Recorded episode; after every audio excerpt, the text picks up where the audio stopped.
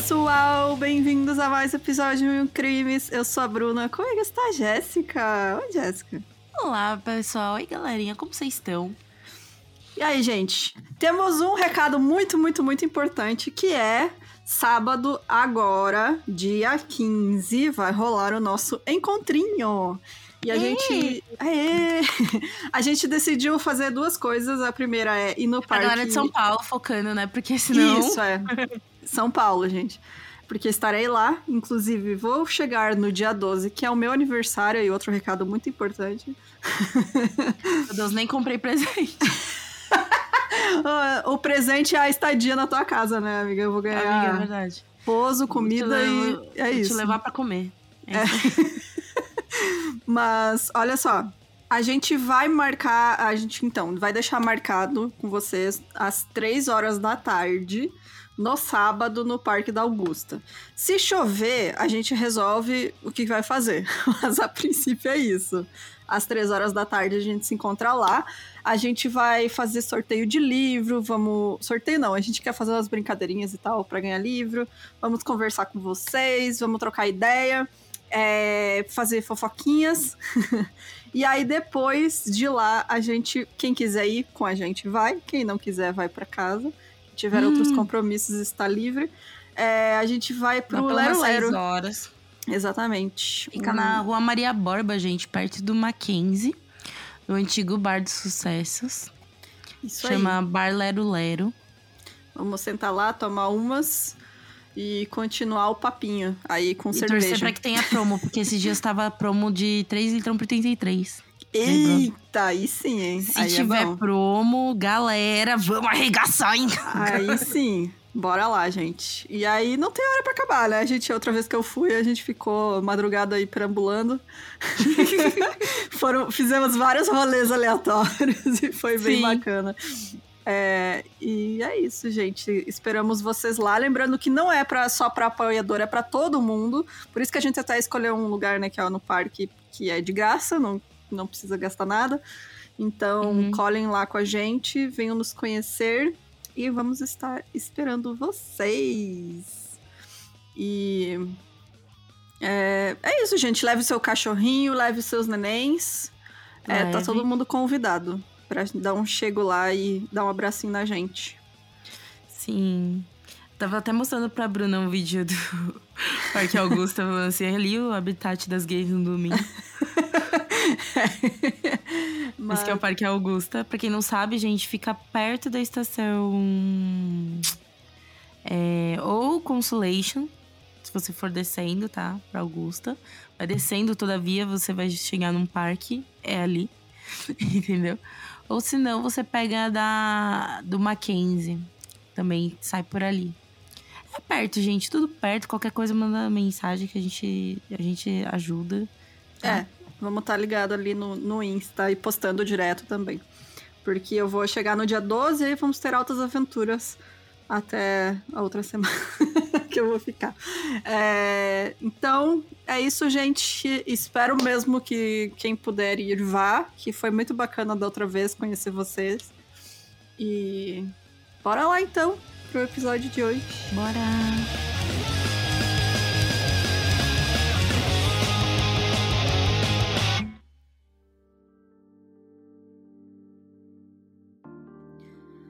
A Skylar Annette Nise, ela nasceu em 10 de fevereiro de 1996, no estado da Pensilvânia, nos Estados Unidos.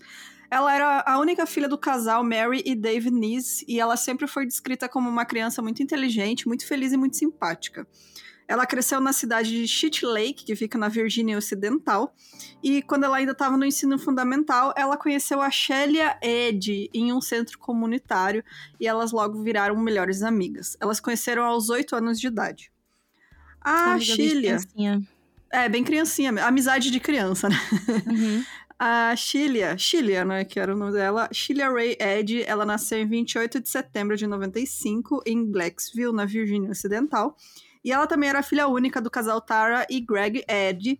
E apesar de morarem a cerca de 30 quilômetros de, de distância da Skylar, as duas se deram muito bem e elas ficaram muito próximas bem rápido, assim. É, o pai dela tinha sofrido um acidente que deixou ele com sequelas e por isso ele não conseguia trabalhar. E aí, depois disso, os seus pais se separaram no ano 2000 e a mãe dela se casou novamente e levou a Sheila para morar com ela e o padrasto em Morgantown, onde ela e a Skyler, então, finalmente estudaram juntas no ensino médio. É, logo que a Skyler terminou o ensino fundamental, a família de Skyler se mudou para a pequena cidade de Star City, próxima a Morgantown. Agora estudando juntas, Sheila era mais popular. Não é Sheila, não, amiga. Shelia. É Sheila. Acho que é Sheila que pronuncia. Pronuncia, Porra, só né? porque eu dei uma leve brasileira. É, eu, eu, também fiquei o roteiro inteiro pensando em Sheila, mas não é Sheila. Tão mais bonito que Shelia. Né? Um, agora estudando juntas, Shelia agora é mais popular entre os meninos do que as meninas, e como acontece com várias meninas adolescentes, dizem que ela usava sua sexualidade para ser muito mais popular na escola, né? A famosa peitudinha da gruda. É, tipo, normal, né? Adolescente tem dessas, tipo, então. Sim, normal. Né? A dupla de amigas então virou o trio quando elas se aproximaram de Rachel Shoaf. Rachel também era filha única do casal Patricia e Rush, que já estavam divorciados, e havia nascido em 10 de junho de 96. Ela tinha um meio-irmão mais velho, mas não tinha contato e nem convivia com ele. Rachel sonhava em ser cantora ou atriz e vinha de uma criação bem religiosa, onde participava de atividades da igreja e estudando em uma escola católica no ensino fundamental, né? Ou seja, uma, mais, uma, uma criação mais restrita, né? É, ela vinha de uma família mais conservadora, assim, né? Então, tipo, ela era bem popular, porque a família dela tinha bastante dinheiro. Então, uhum. ela era aquela menina, né, popularzinha, porque a família é importante, tem dinheiro e tal. Mas ela não assim, ela era da igreja, né? Essas coisas. Então, tipo, ela era mais certinha, assim. Então, uhum. o que a gente tem que entender é que a figura central ali era a, a, a Chilia. Porque ela era aquela doidinha, né, do grupo, e as outras duas, tipo, meio que usavam, não usavam, mas era assim, aquela coisa de experienciar pelo que o outro tá fazendo, sabe? Sim. É, que é muito normal, né? Adolescente. Você uhum. tá ali ao mesmo tempo que a outra pessoa e ela, ela, ela era assim. É, saía quando adolescente, com... seus grupos de amigos é uma grande unidade, né? Que sai é... todo mundo junto, vai pro rolê junto, faz tudo junto. É, e essa, as duas, então, ficavam sempre. Elas achavam que a Chilia era realmente essa figura mais central, assim, né? Porque ela era mais extrovertida, ela era bem popular, tipo, todos os meninos iam atrás dela, ela saía com várias pessoas, sabe? Uhum. E ela era bem controladora, assim, tipo, ela gostava de atenção, sabe? Então, tanto a Rachel quanto, quanto a Skyler, elas tinham. Elas. Era isso, assim, elas seguiam a Chilia e, e faziam tudo que ela queria, assim. Ela era. é, é, bem a dinâmica Meninas Malvadas, né? Tem a, do, a principal, é a é. Queen Bee e tem as outras. Então, juntas, as três começaram a fazer coisa de adolescente, né? que é sair beber, fumar maconha, desrespeitar os horários, né, que a família colocava aquela coisa de adolescente mesmo, bem normal de acontecer. Ainda mais quando você tem essa figura que é a Chile, que é a quebradora de regras, né? E as outras Sim. seguem ela e querem fazer essas aventuras juntas. Então, muitas pessoas próximas Sky, da Skyler não gostavam da Chile, porque, como eu comentei, ela era muito controladora e ela também era muito maldosa. Então, tipo, ela realmente, às vezes, sabe, aquela adolescente que machuca os outros só pra alimentar o ego dela, né? Porque a gente, todo mundo já conheceu uma pessoa assim. E as outras amigas, então, não saíam com ela se a Sheila estivesse junto. Já a Rachel, que passou por uma criação mais religiosa, ela aproveitava para fazer com as duas amigas o que ela não conseguia fazer com os amigos da igreja, que era sair, fumar maconha, beber, ficar com meninos, etc. Apesar da Sheila ser descrita como a mais cruel do grupo, não tinha um conflito entre ela e a Skyler, que via ela como a sua melhor amiga. Mas quando a Rachel ficou próxima e elas acabaram formando um trio, essa dinâmica do grupo acabou mudando. É, isso porque a Sheila e a Rachel passaram aos poucos a ficar mais próximas e conspirar e provocar a Skyler, que virou o avo das duas. Então, no, durante o primeiro ano, deu tudo certo, as três se davam super bem, mas no segundo ano do ensino médio, a Sheila e a Rachel se aproximaram cada vez mais, enquanto a Skyler discutia frequentemente com a Sheila. Então elas acabavam era aquele meio que ciúmes de amizade, né? E acabou virando um negócio mais sério, assim, de maldoso mesmo, porque a Sheila adorava essa atenção e escolheu a Rachel, que, né? É, Sim. E que até era assim, até mais manipulável também.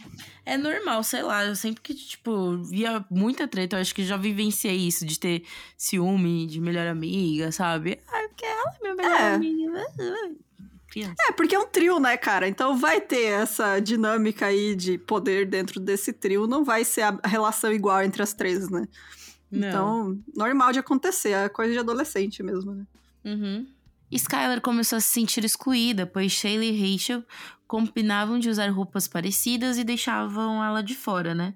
Além das duas também já estarem se envolvendo com meninos e serem sexualmente ativas, enquanto Skylar era vista como irmã mais nova, ingênua e imatura. Aquele lance de que, ah, não, você é meio bobinha, não vou te levar, é, sabe, pros rolês. Exato. Nas redes sociais, era aparente o quanto as três andavam brigando e discutindo, e como Skyler se sentia excluída pelas duas amigas, ela postou em seu Twitter que pena que minhas amigas estão vivendo suas vidas sem mim. Inclusive, eu lembro que quando eu soube desse caso na época, né? eu saí pra stalkear, né? Que muitas. boa parte dos postagens foram apagadas pela polícia, né? Por, por uhum. de evidência e tal. Mas era uns twitterzinho bem adolescente suportável. É.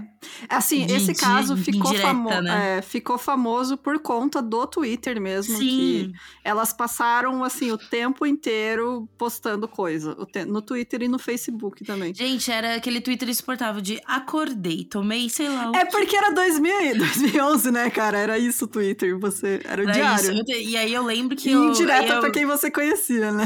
Eu só penso que ainda bem que e nem vou falar a situação pra não levar hate de novo. Mas ainda bem que um grupo de fandom aí derrubou meu tu antigo Twitter. Porque. meu antigo Twitter só pela misericórdia. Ah, não. Que grupo isso. que foi? A gente bota um pi aí na edição. Que grupo foi? Tá bom. Foi, foi a. Por favor, bote pi aí, tá, DJ? Obrigada. Ela não quer levar outro hate nesse grupo. Não quero, não quero.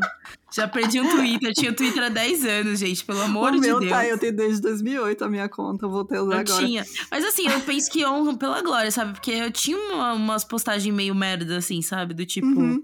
É, eu também tinha, né? É foda, né? Se você não entende o brilho dos outros, sabe? é, total adolescente, né? Porque cara, a amizade de verdade é. é aquela pessoa. é, bem isso que. Esse caso é do começo ao fim, tem esse tipo de coisa. Então você. É, é, surreal, assim, o quanto as pessoas na época acompanharam pelo Twitter, sabe? E tem print até hoje de tudo, assim. Se vocês Sim. pesquisar, vocês encontram os prints de todas as postagens. É, porque normalmente quando envolve esses casos policiais, né? É, a própria rede social acaba tirando, ou a polícia acaba tirando. Isso, é, eles tiraram do ar é, depois tiram, dos perfis. Se eu, se eu não me engano, demorou para sair o perfil no ar, mas pelo menos os postagens que tinham, que a polícia achava que tinha vínculo com um crime, é, continuaram. Exato.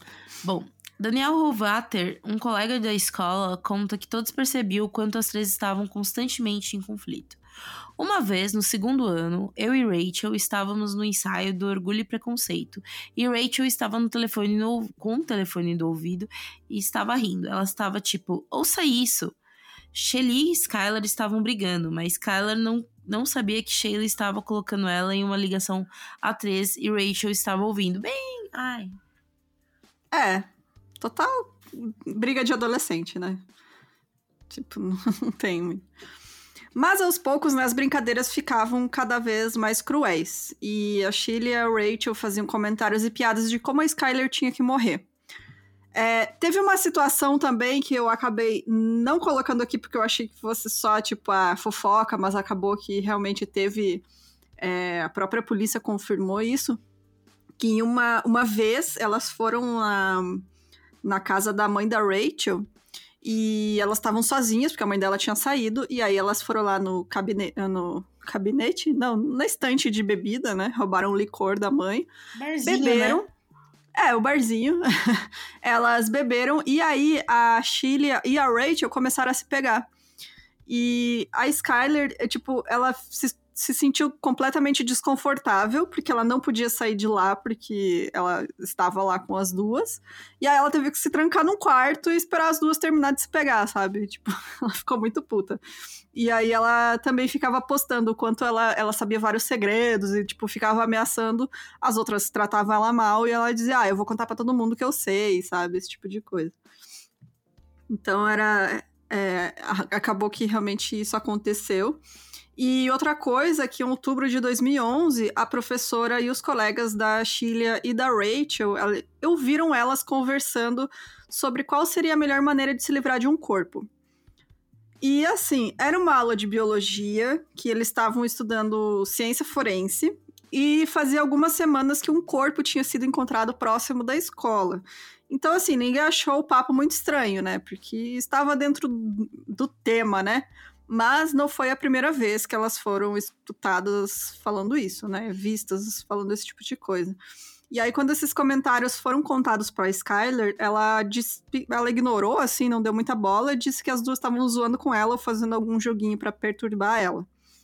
E assim, mesmo com todas essas tensões no grupo, as três continuavam saindo juntas. A Skyler ainda considerava a Chile a sua melhor amiga, e ela não acreditava que elas fossem capazes de fazer algo sério. Acho que ninguém.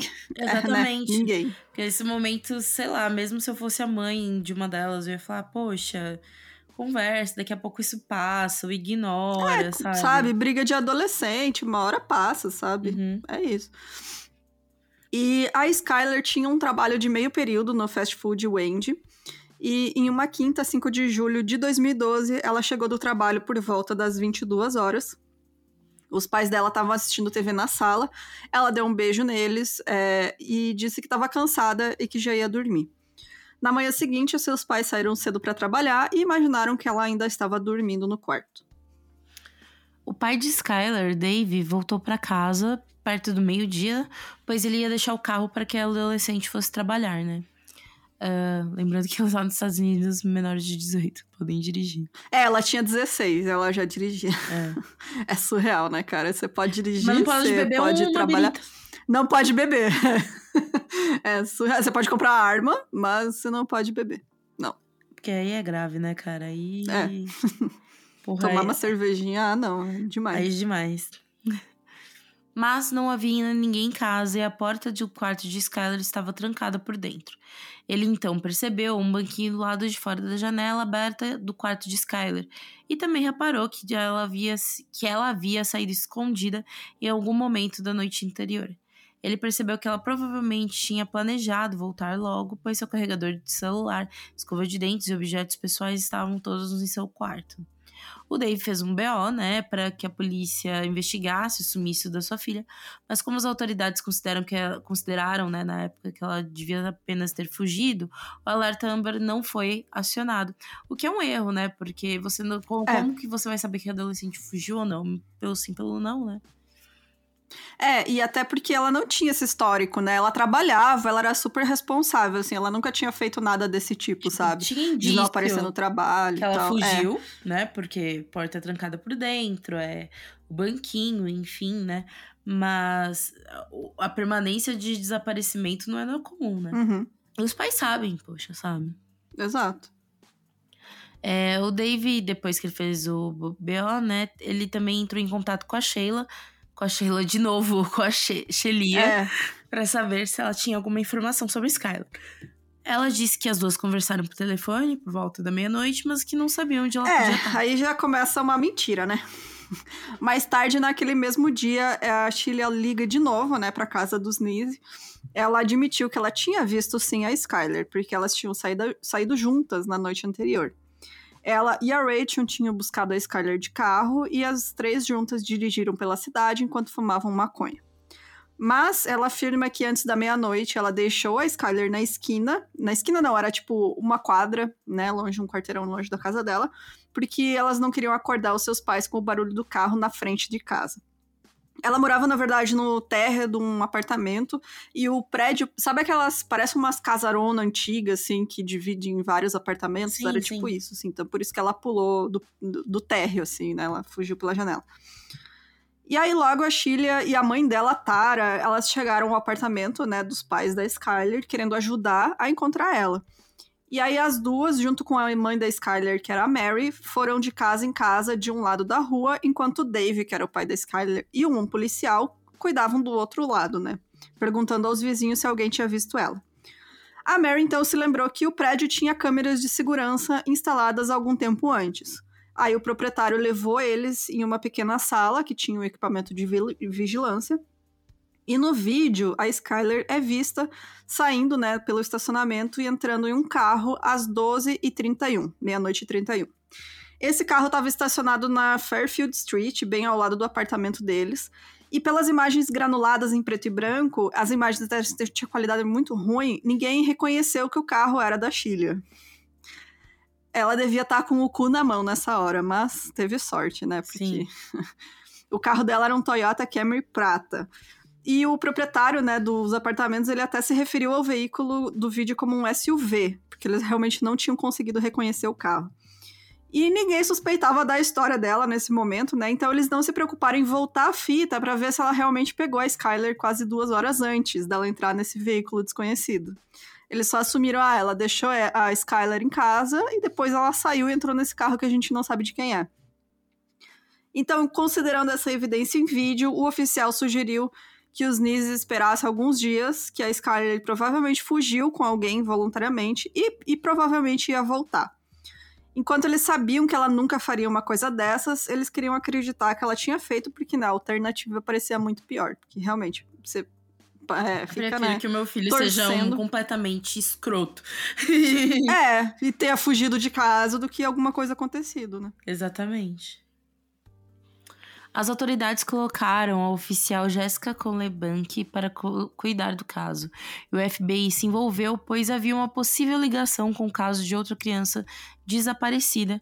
E assim, o agente Morgan Spurlock foi designado para acompanhar as investigações. Os dois entrevistaram Shelia em 9 de julho. Shelia repetiu apenas que havia dito anteriormente sobre pegar a Skylar às 11 horas e deixar ela no final da avenida menos de uma hora depois. No entanto, Jéssica mais tarde descreveu o comportamento de Shelia como narcisista e errado. Né? Deveria ser meio que errático, né? Estranho, enfim. É, ela falou que era estranho. Que, tipo, ela não parecia nem um pouco preocupada com o sumiço da Skyler. Pô, Ela é era sua, muito sua fria. melhor amiga, né? Porque É. como que você não vai se E é, ela já mostrava esse comportamento estranho, assim. E, tipo, ela só se emocionava quando eram as perguntas mais diretas sobre ela, sabe? Uhum. Tipo, quando tentavam meio que apertar ela, ela ah, chorava, sei lá. É, é- é, tipo, é bizarríssimo o comportamento dela com a polícia. É assim, é na ca... os policiais não demoram muito, né, pra Sim. descobrir as coisas. Shelia também parecia mais curiosa sobre a investigação do que preocupada com a amiga desaparecida. O detetive, a detetive, né, também achou estranho que elas tivessem deixado Skylar tão longe do apartamento, mas Sheila simplesmente disse que Skylar insistiu que elas fizessem isso para não acordar seus pais.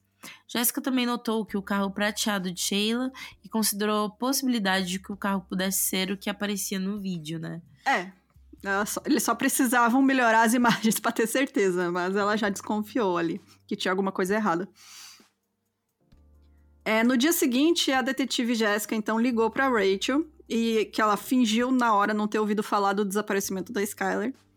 Ela foi para um acampamento da igreja em 7 de julho, mas passou o 6 de julho andando de barco com a sua mãe, Patrícia, e a amiga da sua mãe, Kelly Kearns. Ambas notaram que ela tinha um corte no tornozelo. É, ficou combinado então que a Rachel ia aparecer para dar uma entrevista presencial para a polícia, né, assim que ela voltasse do acampamento, mas ela nunca apareceu. Quando a Jéssica mais tarde teve chance de entrevistar a Rachel pra, é, cara a cara, né, ela contou exatamente a mesma história que a Sheila, é, que é elas deixaram a Skyler no final da rua antes da meia-noite, pipipi. E a detetive achou estranho que as histórias eram idênticas, assim, como se elas Sim. tivessem ensaiado o que dizer. Porque nunca é a mesma, porque cada um é um ponto de vista, vai ser cada um uma linguagem, né? Porque você tá nervoso, sabe? É. Então você fala, ah, deixei às 10. Não, nem era às 10, sabe? Exato. Você não fica olhando o horário também quando você tá. É, né? Se é um dia coisas. normal. Eu, eu lembro do podcast Serial, né? Que no começo a, a jornalista que produz o podcast, ela fala é, com advogados e tal, pessoal que trabalha com condenação injusta, né? E eles falam que é muito, muito mais difícil para uma pessoa inocente lembrar o que ela fez, porque é para ela é um dia normal. O que, que Uhum. você lembra do seu dia, né? Do seu dia a dia. Você não fica olhando horário e coisa, tipo, é só mais um dia para você. Então, é mais difícil você, tipo, pegar álibi, coisa de gente inocente, porque a pessoa realmente, sabe, ela tava fazendo um negócio aleatório É, que nem do dia a dia lembra- dela. Ah. Lembra muito aquele lance do- de como a polícia começou a desconfiar no caso Richthofen, sabe? Sim. Porque. Por que, que eles pegaram a nota fiscal de um motel? Quem pega? a É, quem é que pega a nota fiscal do motel, né? Mas se você tem pais, você não quer que seus pais saibam que você vai no motel. Então você não vai pegar a nota Exatamente. fiscal do motel. É, nesses detalhes, né? E a, a detetive Jéssica, né, ela até disse: é, Sheila está agindo errado, Rachel está morrendo de medo. Mas ela ainda não tinha nenhuma causa legítima, né, para fazer nenhuma prisão, e por isso eles tinham apenas que investigar mais. Eles tinham só o sentimento, né? Eles, tipo, perceberam: tem alguma coisa errada aqui, elas sabem mais do que elas estão falando, mas a gente precisa de mais alguma coisa, né? Pra conseguir Uhum. pressionar elas. E as aulas voltaram em 16 de agosto, mas a Skyler não voltou para casa, porque teria sido seu terceiro ano do ensino médio. E a investigação parecia estar parada.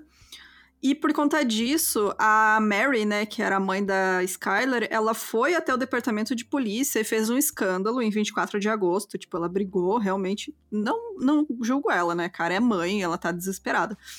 E aí ela entrou em contato com a polícia estadual, que imediatamente assumiu o caso.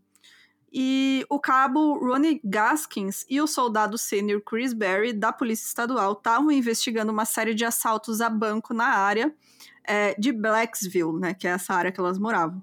E um banco tinha sido roubado um mês antes do desaparecimento da Skyler, e outro banco tinha sido roubado dez dias depois. E aí eles consideraram fortemente a possibilidade de que o desaparecimento dela pudesse ter algo a ver com isso, né? Especialmente quando eles descobriram que o irmão mais novo de um dos suspeitos tinha sido envolvido romanticamente com a Sheila e também conhecia a Skyler. Então, pelo menos tinha uma ligação ali, né?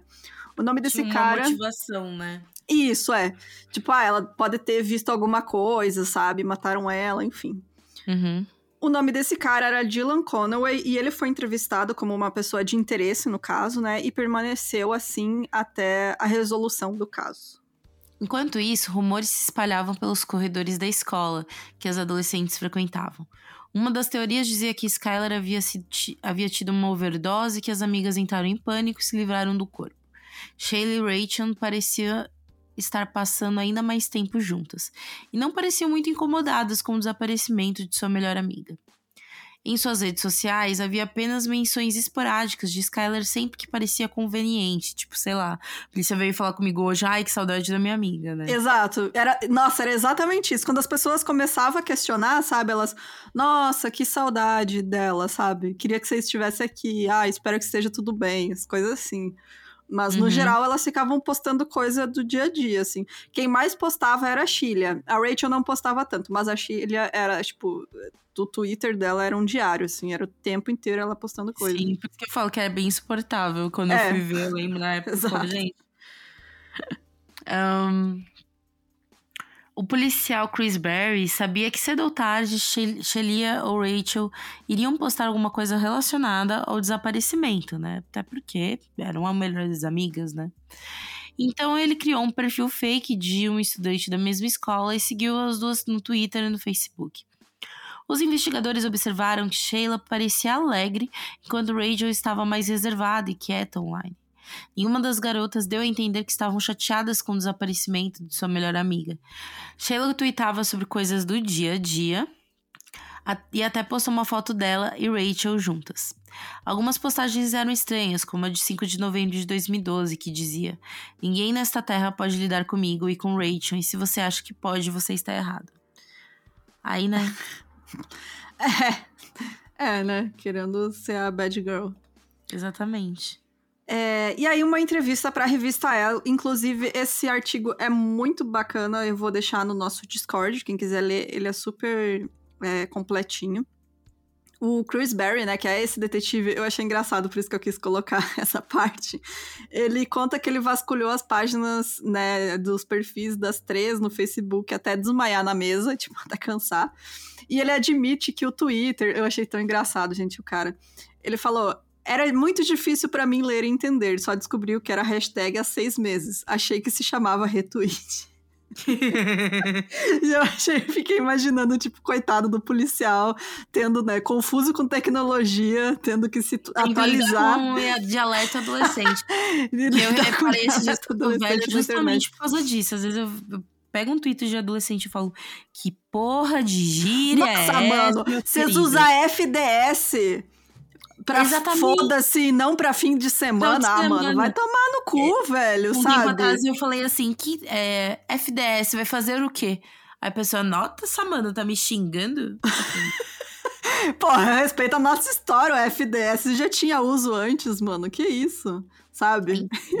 e aí eu fico imaginando, coitado desse policial, né, tipo... ele tendo que se atualizar nas gírias adolescentes.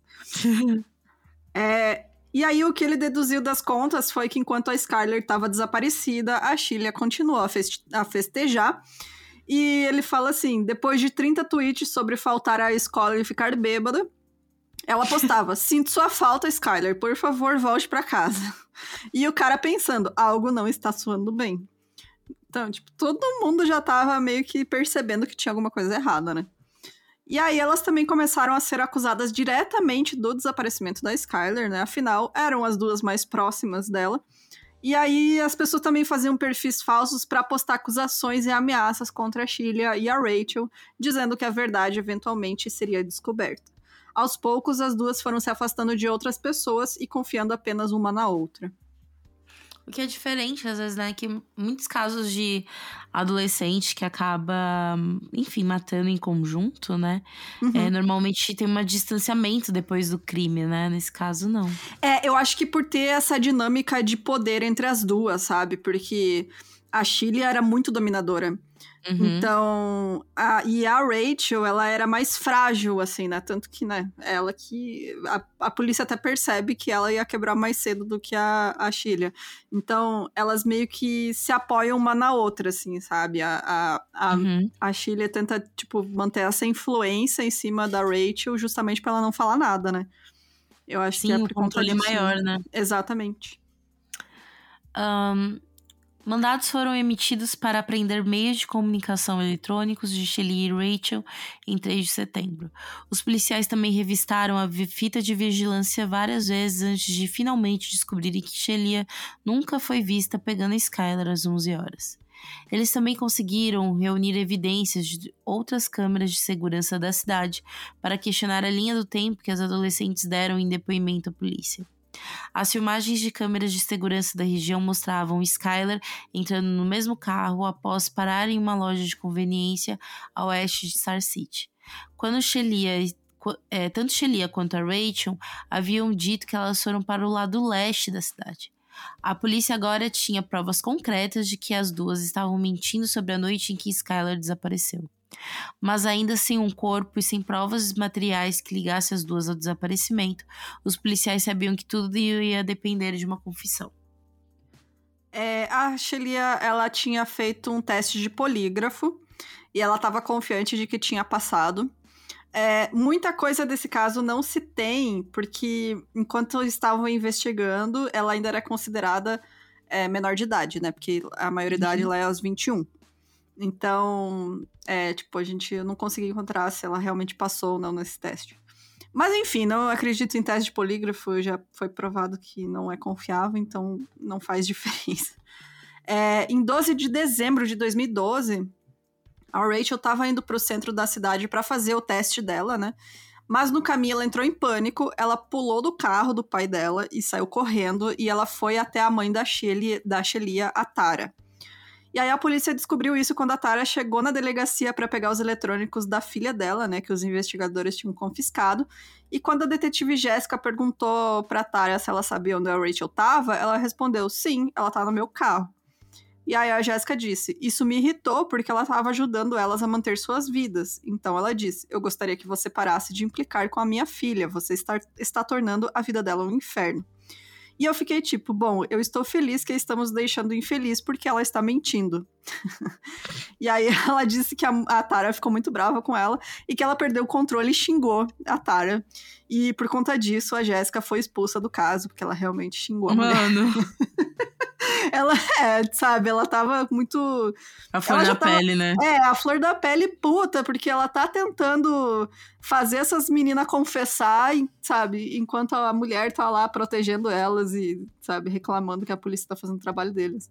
Então, uhum. assim, ela é, foi expulsa. Não, Pobre Jéssica. Pobre Jéssica, gente. É. Tinha que ser uma Jéssica, né? Tinha que ser uma Jéssica. Com a pressão cada vez maior vindo da polícia e dos colegas, e Rachel, Shaylee e Rachel, desculpa, gente, não voltaram para a escola depois das férias de inverno e passaram a estudar em casa. Shaylee parecia não se importar com a opinião geral de que as duas haviam matado Skylar, mas Rachel cada vez mais mostrava sinais que não aguentaria a pressão e acabaria cedendo. Foi então em 28 de dezembro de 2012, a polícia recebeu a ligação de uma mulher que dizia: Estou com um problema com a minha filha de 16 anos. Não consigo mais controlá-la. Ela está nos batendo, está gritando, está correndo pela vizinhança. Quem estava falando era Patrícia Schoaf, mãe de Rachel. No fundo é possível ouvir Rachel chorando. Patrícia disse para Rachel: Me dá o telefone. Não, não acabou. Então, para o atendente: Meu marido está tentando contê-la. Por favor, se apressem, né? A menina surtou. É, perdeu o controle total, né? Muita pressão. E ela mesma já tava, né, tipo, se culpando pelo que ela fez. Então, ela, realmente ela não ia aguentar muito tempo, não.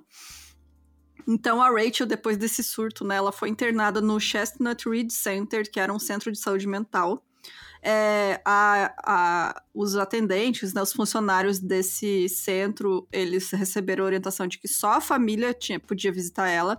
Então a Shelia tentou visitar ela e não deixaram ela entrar. E até a polícia aproveitou porque elas nunca tinham passado tanto tempo separadas, né? Então eles perceberam que a Rachel perdeu o controle, que ela estava num estado vulnerável e estava longe da Shelia. Uh, o que para eles era uma coisa boa porque ela estava longe da influência, né? Então eles sabiam que aquele ali era o momento de que eles iam conseguir alguma coisa dela. Então ela foi liberada cinco dias depois, em 3 de janeiro, e aí os seus pais imediatamente levaram ela ao escritório do advogado, onde uma entrevista tinha sido marcada com o cabo Gaskins, né, que era quem estava é, supervisionando o caso, e um examinador de polígrafo. E aí os investigadores queriam fazer a entrevista assim que ela saísse, para evitar que a Sheila falasse com ela primeiro. E assim, eles começaram a entrevista e depois de algumas, assim, poucas, poucas perguntas, a Rachel, ela até então não tinha respondido nada, e a primeira frase que saiu da boca dela foi: "Nós a esfaqueamos". É, e assim, pegou todo mundo muito de surpresa, porque os policiais, eles estavam esperando que ela falasse alguma coisa assim, ah, ela teve uma overdose, foi um acidente, sabe? Então, tipo, ficou todo mundo chocado, na hora, chocado. Ninguém imaginava realmente que elas tinham feito aquilo, é, assassinado ativamente ela, né? A, a galera achava que foi um acidente, sei lá, alguma coisa aconteceu, sabe? Então, realmente foi muito chocante. E aí ela fez uma confissão, ela contou tudo, assim. Ela até num dos artigos, não lembro qual dos artigos que eu vi diz que, ah, que ela vomitou no, numa lata de lixo, que ela tava realmente mal fisicamente, assim, emocionalmente. Ela vomitou e depois vomitou toda a história, né? Porque ela contou tudo, assim. Ela contou todos os detalhes do que tinha acontecido. É, ela disse que a Sheila e a Skyler estavam sempre brigando e aí, na primavera de 2012, a Rachel e a Sheila estavam numa aula de ciências fazendo piada sobre matar a Skyler, quando uma delas disse: É, eu acho que a gente devia mesmo matar ela. E aí elas se deram um olhar de concordância e no mês seguinte elas começaram a fazer um plano que elas iam executar antes da Rachel partir para o acampamento da igreja. Esse plano, né, seguiu como esperado. A Rachel pegou uma pá da casa do pai dela e a Sheila pegou duas facas na cozinha da mãe. Elas colocaram a pá, é, material de limpeza e uma muda de roupa limpa no porta-malas do carro da Sheila e foram até o prédio da Skyler. Mano. É, totalmente premeditado. Elas planejaram. Elas passaram dias planejando o que fazer. É muito cruel, né, cara? Tipo, é, é surreal esse caso. Demais. É, embora a temperatura naquele dia estivesse na casa dos 30 graus, elas não elas usavam capuzes sobre quais as facas estavam embrulhadas em trapos para que não se cortassem. Uma vez que chegaram no prédio de Skylar, elas tiraram as facas dos panos e as colocaram em volta sob seus capuzes na área das axilas para deixá-las prontas. Elas ligaram para Skylar, que saiu de casa e entrou no carro. Quando chegaram a uma área da floresta, elas encontraram um lugar para se sentar. Quando Skylar se levantou para pegar o isqueiro, Rachel disse, no 3. Esse foi o sinal combinado, uma contagem de 1, 2, 3. E elas começaram a esfaquear a garota pelas costas. Skylar conseguiu escapar por um momento, mas Rachel a agarrou, e na luta Skylar conseguiu pegar a faca de Rachel e cortá-la abaixo do joelho. Mas então Skylar foi dominada. Perguntei a Rachel o que a Skylar estava dizendo, diz Gankis. Ela disse que Skylar estava dizendo: Por quê? Eu fiz a mesma pergunta a Rachel: Por quê? E a resposta dela foi: Bem, nós não gostávamos mais dela. É, Mano. esse é o motivo. Elas não gostavam mais dela. É, tipo, sério. É surreal, cara, surreal. É, ficou combinado então que a Rachel ia levar eles até o corpo, né, o local que elas enterraram imediatamente. Mas quando eles chegaram no, no lugar, né, que ela disse que elas mataram a Skyler, tinha muita neve, muita neve. E ela não conseguiu identificar o local exato onde elas tinham enterrado. E aí os investigadores iam ter que esperar a neve derreter. E aí os policiais agora sabiam o que tinha acontecido com a Skyler, mas com o corpo ainda enterrado na neve, eles não tinham nenhuma evidência além das palavras da Rachel, né? E sabendo que a Sheila estava ansiosa para reencontrar a amiga, eles colocaram um ponto uma fonte diz que foi no quarto dela, outras fontes dizem que foi na própria Rachel, que eles colocaram um ponto eletrônico, né? Enfim, eles botaram ela sob vigilância eletrônica e para tentar pegar a Sheila, né? Para ela pegar ela falando alguma coisa, admitindo alguma coisa. E aí elas marcaram o encontro. Mas a Rachel não conseguiu extrair nada incriminador da Sheila nessa ocasião, né, que elas se encontraram. Duas semanas depois, em 16 de janeiro, a neve já tinha derretido o suficiente e aí os restos mortais da Skyler foram encontrados embaixo de alguns galhos no local em que a Rachel tinha levado a polícia. Junto com o corpo também foi encontrado um telefone celular e no cartão de memória tinham fotos que confirmaram se tratar do telefone da Skyler. Durante os meses seguintes, Rachel foi autorizada a ficar em liberdade enquanto os investigadores estavam reunindo evidências, não apenas contra ela, mas particularmente contra Sheila, que não havia e nunca admitiria o crime a menos que fosse encurralada. Amostras de DNA dos restos mortais haviam sido enviadas para laboratórios para confirmar que se tratava realmente de Skylar. Em 13 de março foi divulgada a notícia de que o corpo encontrado na floresta havia sido identificado como sendo de Skylar Nise. Ainda assim, nada sobre as circunstâncias da morte foi revelado. Dave e Mary já haviam sido informados um mês antes, sem detalhes sobre o qual havia acontecido, e contaram a poucas pessoas próximas. Quando a notícia se espalhou, Shelia enviou uma série de tweets que diziam: a dor é real. Fique tranquila, Skylar. Você será sempre minha melhor amiga. Eu sinto sua falta mais do que você jamais poderia saber. É. é, é então, assim, a polícia realmente estava trabalhando por baixo dos panos, porque eles precisavam reunir mais prova para conseguir levar para a justiça, né? Então, é por isso que passou tanto tempo essa investigação meio acontecendo assim na surdina. E eles não divulgaram, né? Tipo, saiu uma notícia de que um corpo foi encontrado num site assim da cidade vizinha, mas a polícia não fez nenhum pronunciamento nem nada porque eles estavam só esperando a confirmação do DNA. Então, eles realmente uhum. Tentaram, assim, garantir que eles iam ter o suficiente para ir para um julgamento e, né, que tivesse prova suficiente para elas serem condenadas, porque é, até então era tudo circunstancial e o depoimento da Rachel, né? Então, eles tinham que ter provas. Porque aí a outra podia só falar, ah, não, foi só a Rachel, eu não tenho nada a ver com isso. Sim. É, enquanto as autoridades então estavam montando o caso contra a Sheila, eles trabalhavam para mover elas da condição de juvenis para adultas. Então, por isso também é, muita coisa sobre o caso ficou em sigilo, né? Porque elas ainda eram menores de idade. Eles fecharam um acordo com a Rachel.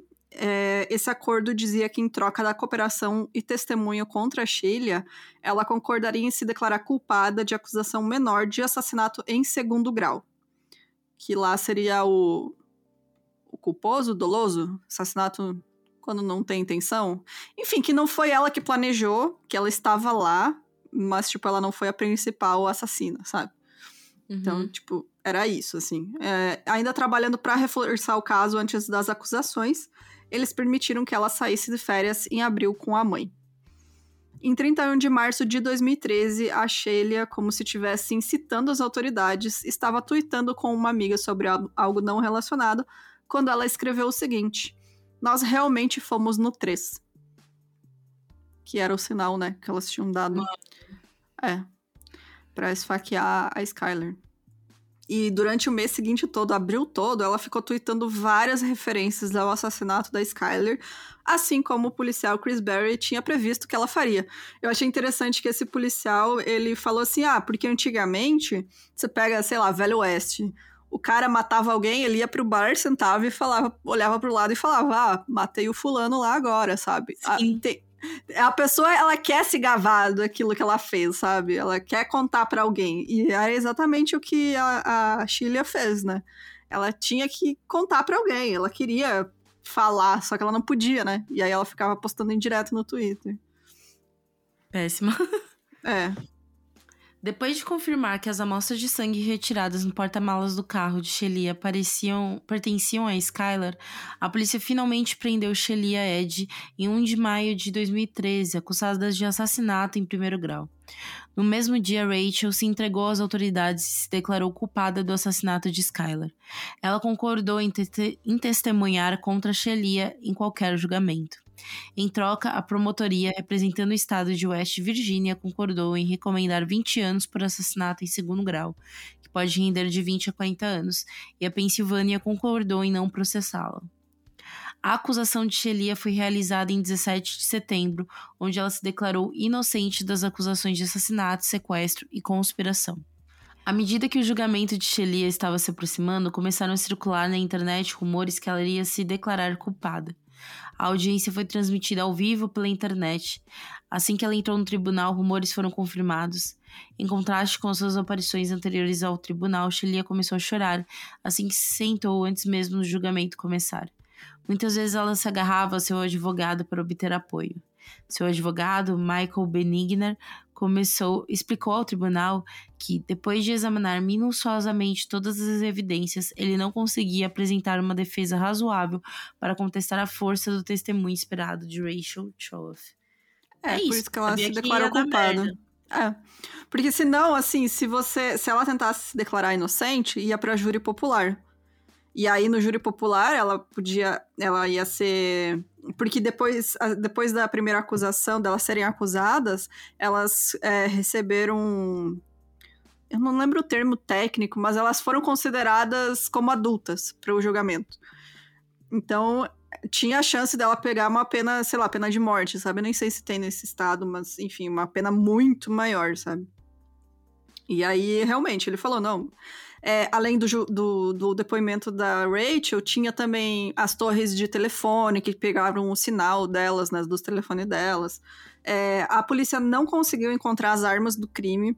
Existem algumas teorias sobre o que aconteceu. É, elas dizem que foi a Shelia que se livrou das facas, mas é, a teoria mais aceita é de que a Rachel tava com as facas e ela levou naquela passeio de barco com a mãe e jogou no lago. Porque hum. não era para ela ir nesse passeio. E aí, quando a mãe dela disse que ia fazer um passeio do barco, ela, ela insistiu muito para ir junto. É, e aí dizem que ela só não admite isso porque ela não quer que a mãe dela pense que ela só foi para fazer isso, sabe? Uhum. Mas provavelmente foi o que aconteceu. Ela jogou no lago as, as facas. E tinha no carro, né, as, as evidências do carro que tinha sangue da, da Skyler no porta-mala, que foi onde elas largaram as coisas. É, bom, a Shelia, né, no julgamento dela, ela não fez declarações. A maioria das respostas dela ao juiz foram sim, senhor ou não, senhor. A única vez que ela falou mais de duas palavras foi quando o juiz perguntou sobre o nível de educação dela. E em troca da confissão de culpa, a promotora Márcia Ashdown concordou com uma sentença de 15 anos à prisão perpétua. Então, a Pensilvânia também concordou em não processá-la. Isso porque, se eu não me engano, o cor elas, elas se livraram do corpo de, na fronteira com outro estado, né? Então, por isso que estava envolvida a Pensilvânia. E aí, após o julgamento, o Dave Nees, né, que era o pai da Skyler, ele jurou que ele ia estar em todas as audiências de condicional para garantir que a Shelia nunca ficasse livre.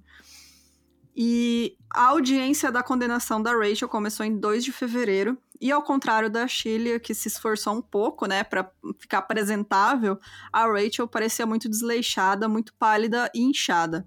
Ela se desculpou pessoalmente com os Nise e ela chorou quando os detalhes dos momentos finais da Skyler foram descritos pela promotoria e quando a tia e o tio da Skyler testemunharam ela foi sentenciada a 30 anos de prisão pelo assassinato em segundo grau, e o juiz fez um compromisso entre a recomendação da promotoria e o desejo da família, né?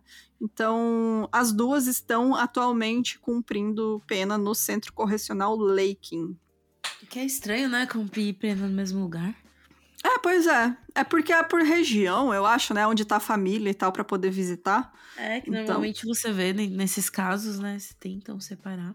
É, mas é, realmente. Eu não sei nem se elas, elas, elas mantêm o contato lá dentro, enfim. Eu sei que é, tem muita, muita especulação sobre esse caso online, e, mas meio que um consenso geral é que a Shelia realmente tem traços de, de é, psicopatia mesmo, sabe? Porque tanto o comportamento dela depois quanto é, antes também dizem, diziam, né, que ela já tinha maltratado animais e o comportamento dela, ela nunca transpareceu que ela se arrependeu, ao contrário da Rachel, né, que realmente, tipo, é, quebrou ali na pressão justamente porque ela estava sentindo esse peso, né, do que ela tinha feito. Enquanto a Shelia não. Ela dizem, é, é, tem os depoimentos dos policiais dizendo que ela até tentava seduzir os policiais durante os, os depoimentos, sabe? Uma coisa bizarra, assim, que ela realmente não não não tinha dimensão da gravidade do que ela fez, sabe? Então é muito surreal mesmo. E a Shelly era tida como, tipo, a mais bonitinha, essas coisas. É. Aí, né? Tinha todo esse adendo. É, por conta do assassinato de Skylar, uma nova lei foi emitida na Virgínia Ocidental. Como ela foi vista entrando voluntariamente no veículo de Sheila, as autoridades recusaram emitir um alerta Amber, que é emitido no caso de uma criança ser sequestrada. De acordo com a lei da Virgínia Ocidental, uma criança desaparecida era considerada fugitiva, salvo em prova em contrário. A lei de Skyler procurou reverter o ônus da prova. Uma criança desaparecida é considerada fugitiva apenas comprovada como tal. Muito bom. É, o óbvio, né, gente? Pelo amor de Deus. Tipo, Inclusive, era só se a criança. Que é, que é um caso que eu fico, mano. Eu acho que o alerta Amber é um negócio que é muito fácil se você ver como que o sistema é feito, né? Uhum. E no Brasil não tem, sabe? É. E... É porque ele é, ele é lançado, tipo, no celular a pessoa recebe, né, a notificação e tal. Exato, é sensacional, assim, é. sabe? É algo que rolaria fazer, pô.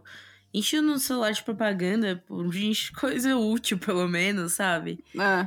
Enfim, Inclusive, é... a gente tem um episódio sobre o caso que deu origem ao Alerta Amber, que é o episódio 42. É um mini episódio sobre a Amber Hagerman, que foi o sequestro, né, que é, depois motivou a criação desse alerta, né? Uhum. E realmente não tem por que não ter, né? Tipo, você tem a tecnologia, sabe? É só lançar no SMS ali para todo mundo e é isso. Sim. Bem mais fácil, sabe? Uhum. Enfim. A lei Skylar provocou. Cortei. O pai de Skylar falou em nome desse projeto de lei perante o Comitê Legislativo.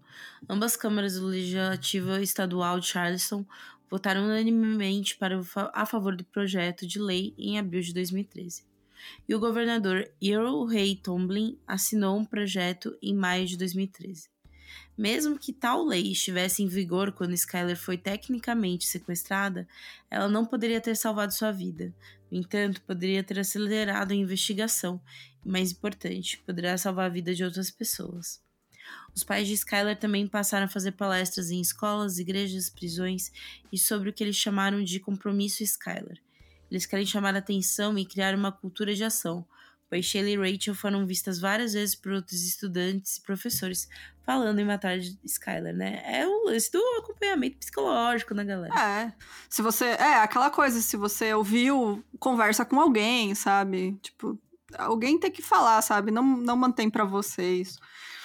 E aí o Dave, né, que é o pai da, era o pai da Skyler, ele conta que é, ele fala assim: elas foram enviadas para a diretoria da escola e o diretor disse: elas tiram notas boas e as mandou de volta para aula. Ele nem olhou para isso, nem tentou descobrir o que estava acontecendo. O compromisso Skyler é basicamente dizer às crianças: Ei, eu prometo que se ouvir algo assim, eu vou levá-lo a um adulto responsável, um orientador ou qualquer pessoa assim que possa fazer algo a respeito.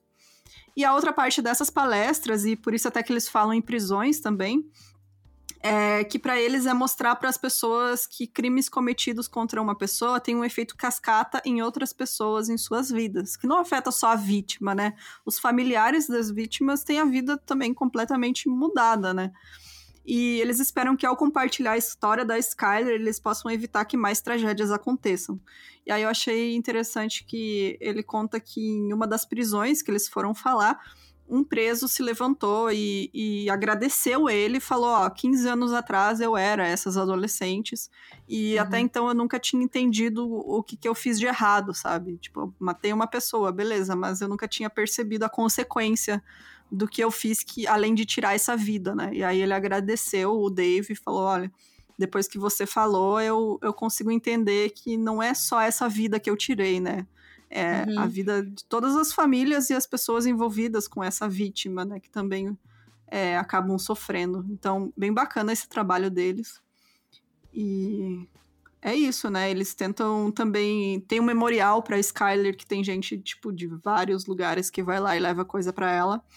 É, e eles tentam também sempre manter essa memória dela, assim, de tipo não lembrar só da tragédia que aconteceu com ela, sabe? Mas lembrar de quem ela era, né? Que era uma adolescente muito querida por todo mundo. Sim. E é, é isso, gente. Ah, é muito triste. É, é, triste, é revoltante, é bizarro, mas, né? É, é isso que a gente trata aqui. Fazer o quê, né, minha gente? Não, é que eu acho que esses casos de adolescente, a gente acaba se vendo em muitas situações. É. Então, Verdade. a gente compreende, mas a gente fala, gente, como que chegou nesse extremo? Acho que o BO é esse.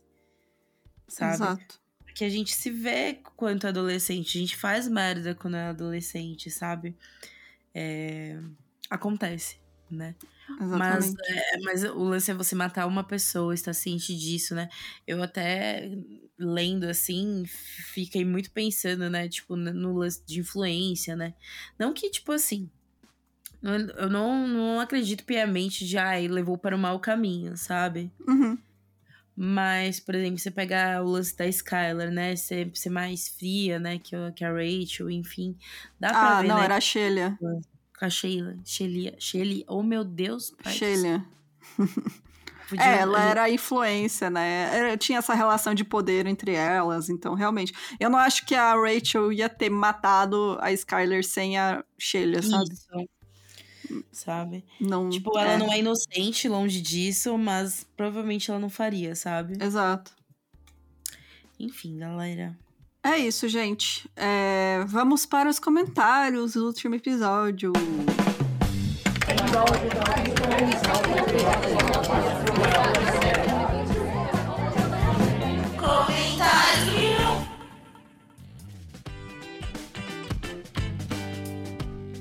Eu quero começar com o comentário da Nívia Oliveira. Ai, minha parente. Eu sou Oliveira, não é?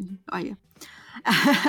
que eu achei bacana. Ela, mandou, ela comentou assim: é, meninas, estou para falar isso desde o EP passado. O termo mãe solteira é totalmente carregado de termos depreciativos. O correto é mãe solo. Ser solteira é um estado civil que pode ou não ser conjugado com ser mãe. É um termo pejorativo que leva a entender é mãe, mas não é casada.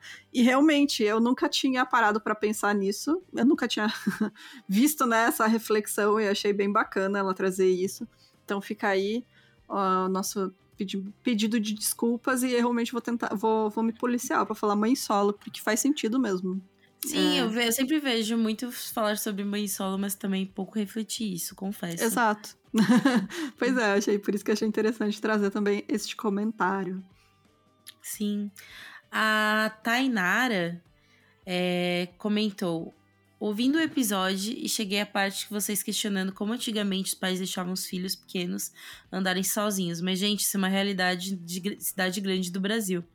E isso é bem daqui, porque quando eu viajei para a Europa, eu fiquei chocada como as crianças de vários tamanhos iam para a escola sozinhas, cidades turísticas, cheias de gente. Os pais deixavam a criança ir sozinha para comprar qualquer coisa e muitas vezes eu via que eles nem estavam olhando. Outro lugar que eu sei que as crianças de qualquer idade vai sozinha na escola é o Japão.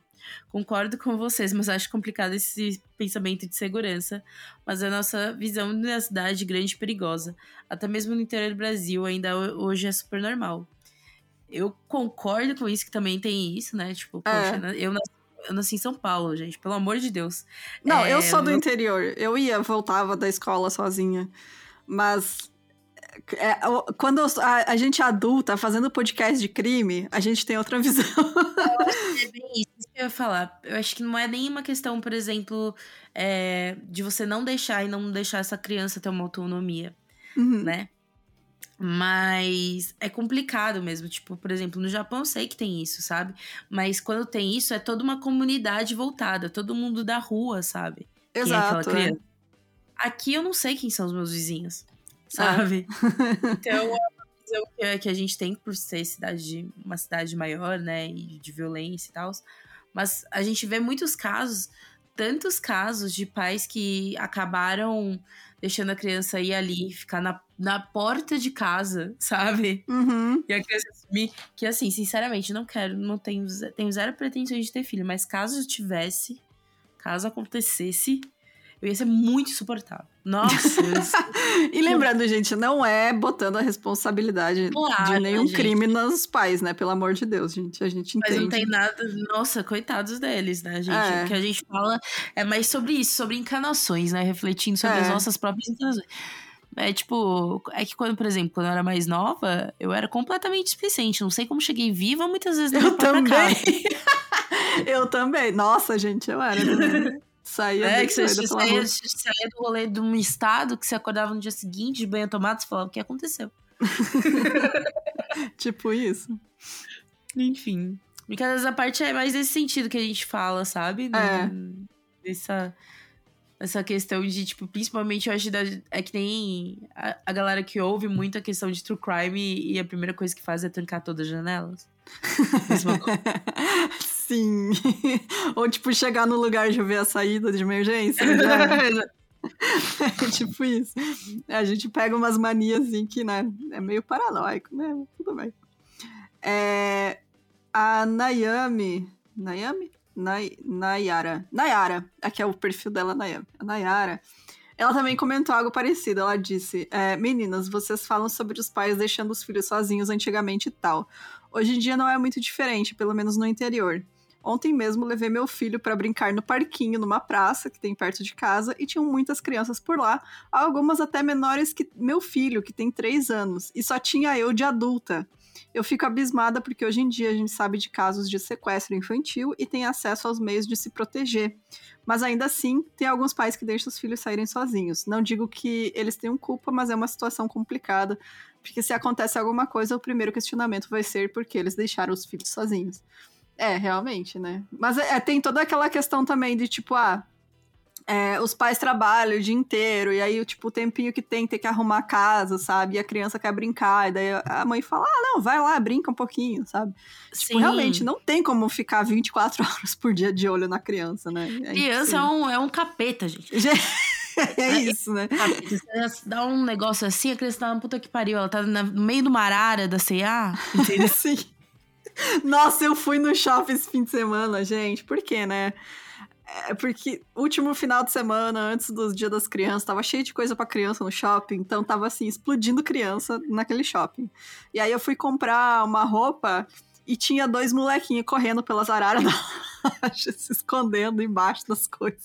E eu assim, gente, é isso, né? Você que ter filho a é mãe isso. desesperada. E a mãe desesperada correndo atrás. Ai, meu, sério. É, é, é a situação, né? Fazer o quê? É a situação. É, deixa eu dar mais uma olhada aqui. A B Erguizin. Peraí. É. B Erguizin. Falou, fico feliz em saber que não fui só eu que eu fiquei horas tentando rodar o episódio passado. Achava que tinha dado bug no celular. É, é isso, né, gente? Aconteceu. Erros técnicos acontecem. É, eu quero. é, eu vou ler também algumas DMs que a gente recebeu. É, Ei. primeiro do Alessandro. Ele mandou assim. ah, sim, só pra explicar, gente, também. Desculpa Ah. interromper, amiga, mas DMs a gente às vezes nem fica lendo tanto, porque se perde. É, exato. Por isso que quando a gente lê mais. A gente não lê ao vivo, né? Tô dizendo. É, exato. A gente lê nossas DMs. A a não ser quando cai pra aquele limbo lá do negócio, a gente vê dois meses depois, dá uma vergonha. tipo isso. Exato. É, mas o Alessandro, ele mandou assim: Oi, não sei se vocês vão ler, mas tô na torcida pra isso. Sim, estamos lendo. Encontrei o podcast de vocês hoje e tô adorando demais. Já ouvi 10 e não consigo parar de ouvir. Continue assim, vocês são maravilhosos. Então vai demorar pra ele ouvir esse episódio, mas Alessandro Sampaio, nós lemos o sua Estamos aqui agradecendo. Avisa aí quando você ouvir o episódio. Tem gente que escuta tudo seguido, né? Daí dá tipo uma semana já ouviu tudo. Vocês são doidos, gente. Sério. Vocês são malucos. e tem também, eu quero ler um e-mail que a gente recebeu que eu fiquei muito emocionada também. Que é do Max, é, do J Santos, na verdade, né? E ele mandou um e-mail de agradecimento, porque no ano passado ele tinha feito uma vaquinha para arrecadar fundos, né, para ajudar na cirurgia, no tratamento da mãe dele, que tinha sido vítima de um incêndio e depois acabou é, pegando Covid. E ele veio agradecer que a campanha foi um sucesso, mas que infelizmente a mãe dele acabou falecendo depois. É, e aí ele conta que no final de 2021, como uma válvula de escape, ele criou um podcast é, isso com assunto de cultura nordestina. é, que aí ele fala de literatura de cordel, causos, literatura, poemas, filmes e séries com temáticas nordestinas. E aí ele fala o que a gente sempre fala, que é evitem os primeiros episódios. É, mas tá aí, ele é, mandou esse e-mail aí super é, sentimental pra gente, a gente também ficou bem Uhum. sentida. Então, do fundo do nosso coração, Jota, a gente sente muito pela perda da sua mãe, mas muito, muito, muito obrigada pelo seu e-mail. Foi muito bacana ler o que, que você mandou. E é isso, ele também agradeceu a gente. E quem quiser ouvir o programa dele, é só pesquisar Água de Moringa em qualquer agregador de podcast. Então fica aí a indicação. Água de Moringa, gostei do nome também. Então é isso, escutem lá o, o podcast do Jota. É, mandar aí o agradecimento para ele também. Um beijo para você, Jota. E acho que é isso, né? Acho que é isso, galera. Gente, muito, muito obrigada para todo mundo. Lembrando do nosso encontrinho no dia 15. Venham. Sábado. Venham. Se chover, a gente vai conversando no dia e aí resolve para onde a gente vai. Mas é isso, fica lá embaixo das árvores. a gente dá um jeitinho. E é isso, gente. Apoia a gente. É... E a gente se vê no sábado, quem puder. Apareça lá. Beijos, tchau, até semana que vem. Beijo, galera.